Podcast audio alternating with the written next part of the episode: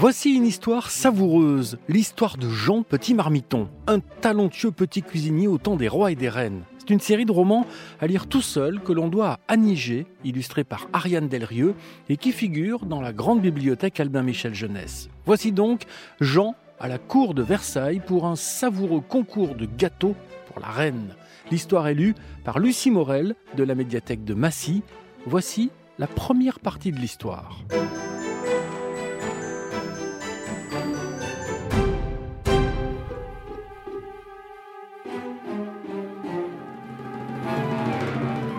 Comme la cuisine de Versailles est grande, 300 personnes s'agitent en tous sens.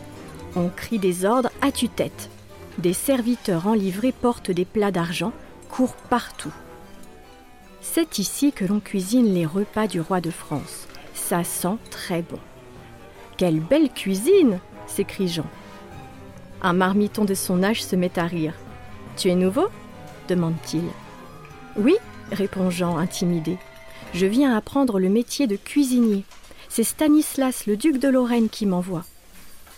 Le père de la reine Marie, on dit qu'il adore les bons petits plats. C'est vrai.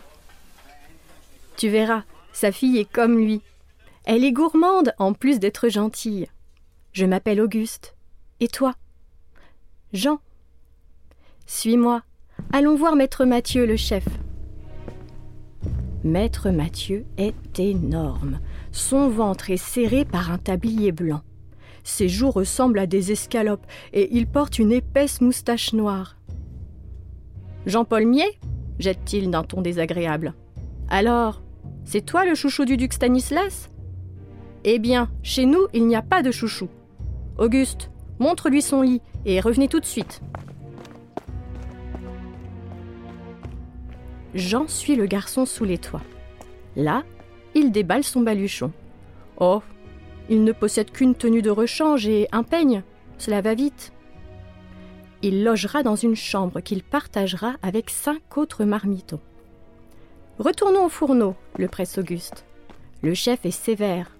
Si nous ne sommes pas assez attentifs ou rapides, nous sommes punis. Lorsqu'ils reviennent, un homme richement habillé se tient au milieu des employés. Tous se sont arrêtés pour l'écouter. La reine Marie fêtera son anniversaire dans trois jours. En son honneur, Sa Majesté Louis XV organise un concours de pâtisserie réservé aux marmitons. Celui qui cuira le meilleur gâteau recevra des mains de la reine une broche en or en forme de toque. Un murmure de voix parcourt la salle. Un concours Quelle chance Jean se penche vers Auguste.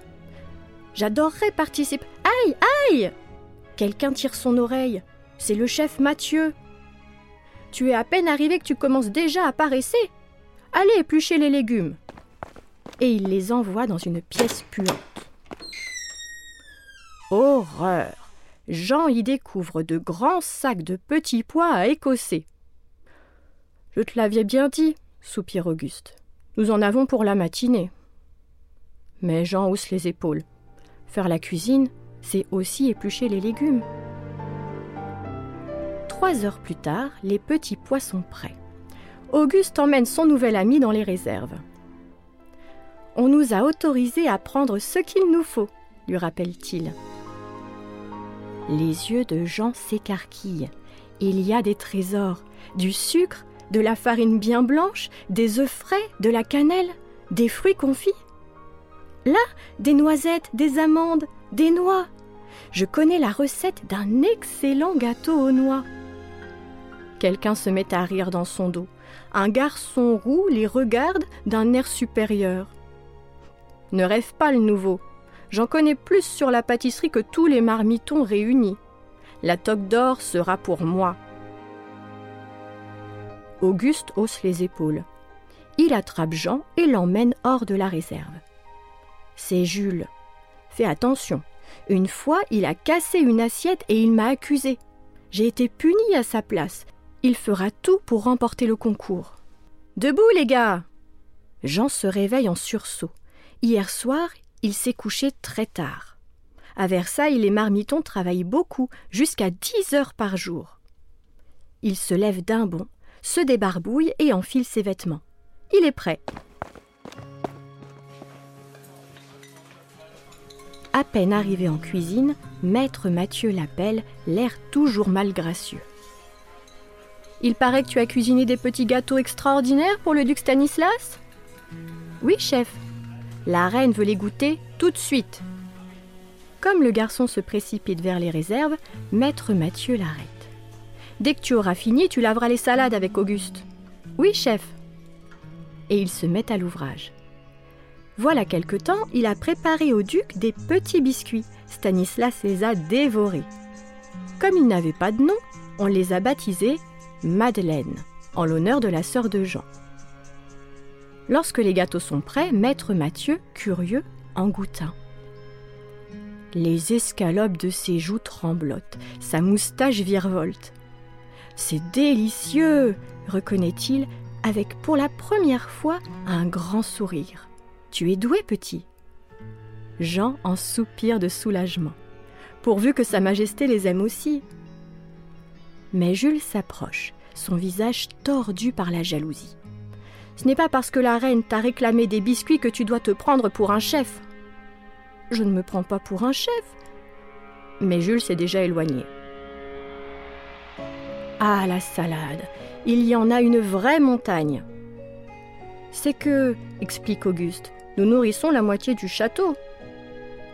Tout en nettoyant les feuilles, Jean réfléchit au concours. Je préparerai mon gâteau aux noix, tout le monde l'adore. Moi, je ferai une tarte aux fraises. En discutant, le temps passe plus vite. Lorsque les salades sont lavées et égouttées, Maître Mathieu les envoie frotter les casseroles. Quand cuisine-t-on? se plaint Jean. Quand Maître Mathieu décidera que tu es prêt. Mais le soir arrive sans que le chef l'ait appelé. Jean se met au lit, le cœur gros.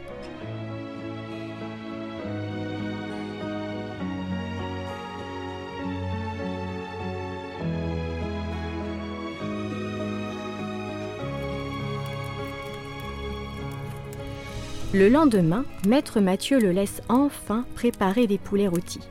Jean est si content tout en tournant la broche dans la cheminée, le visage rougi par la chaleur du feu, il imagine la décoration de son gâteau aux noix. Auguste vient l'interrompre.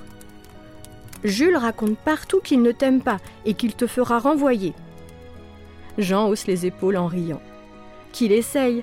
Il faudra d'abord que je fasse une bêtise.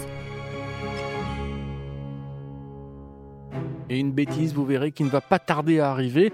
Pour cela, rendez-vous dans la deuxième partie de l'histoire de Jean Petit Marmiton, à découvrir sur rtl.fr, l'application RTL et toutes vos plateformes favorites. À très vite pour la suite de l'histoire.